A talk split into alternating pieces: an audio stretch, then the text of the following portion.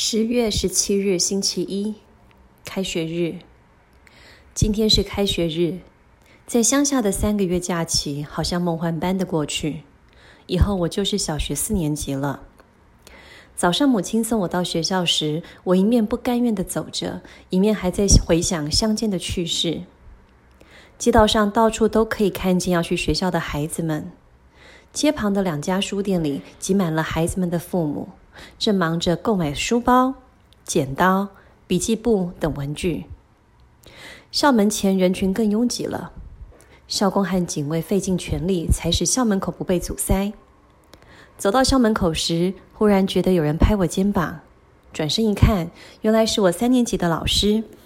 他晃动着红头发，像往常一样面带笑容的对我说：“嘿，安利克，这学期我们可不能在一起了。”这点是我早就知道的，但是被老师这么一提，我不禁一阵难过，也不知道该如何回答。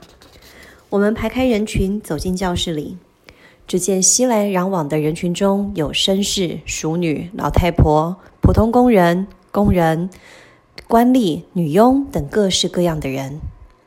他们一手牵着自己的孩子，另一只手拿着升级证明单，拥挤在门口登记处到楼梯间的范围内。吵吵嚷嚷的，好像戏院开演前的景象。我满心欢喜地望着久别的一楼大房间，房里有许多扇门，各通往七间教室。三年来，我几乎每天都会在这里进出，现在连这里也是人头钻动。几位女老师正忙进忙出地为家长们解决难题。我在教室门口遇见了二年级的女老师，她说。安利克，从今天起你要到二楼上课，以后很难再见面了。说完，依依不舍地望着我。一群妇女包围住校长，焦躁不安地抱怨自己的孩子没座位。我发觉他的胡子似乎比去年更花白了，而同学们也比以前更高更壮了。在一楼上课的学生大致已经分好班，许多刚入学的孩子哭闹着不肯进教室。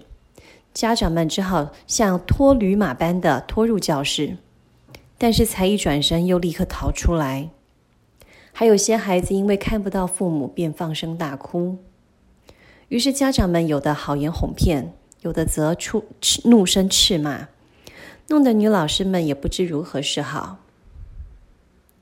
我弟弟被分在一位名叫迪卡吉女老师所教的班级，在二楼上课。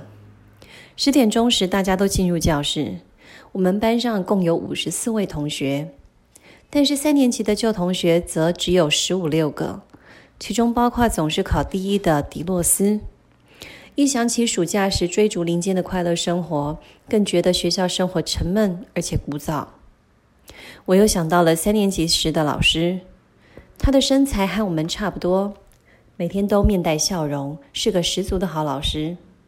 但是以后再也无法经常看到他蓬乱的红头发了，想到这里就有点难过。现在这位老师的身材高大，没有蓄胡须，灰白色的头发留得很长，额头的皱纹清晰可见，声音响如洪钟，炯炯的目光盯着我们时，就像要看穿我们的内心一般。再加上他又不苟言笑，使我不禁自言自语着。今天才刚开学，以后还要上课九个月，而且有许多次月考，真令人厌烦呐、一走出教室，我立刻飞奔到母亲跟前，高兴地吻着她的手。母亲说：“安利克要用功啊，我们大家互相勉励吧。”听了这些话，我的心情逐渐恢复平静。但是走在归途上，我又想到再也无法看到那位满面笑容的好老师，就觉得学校再也不再像以前那样有趣了。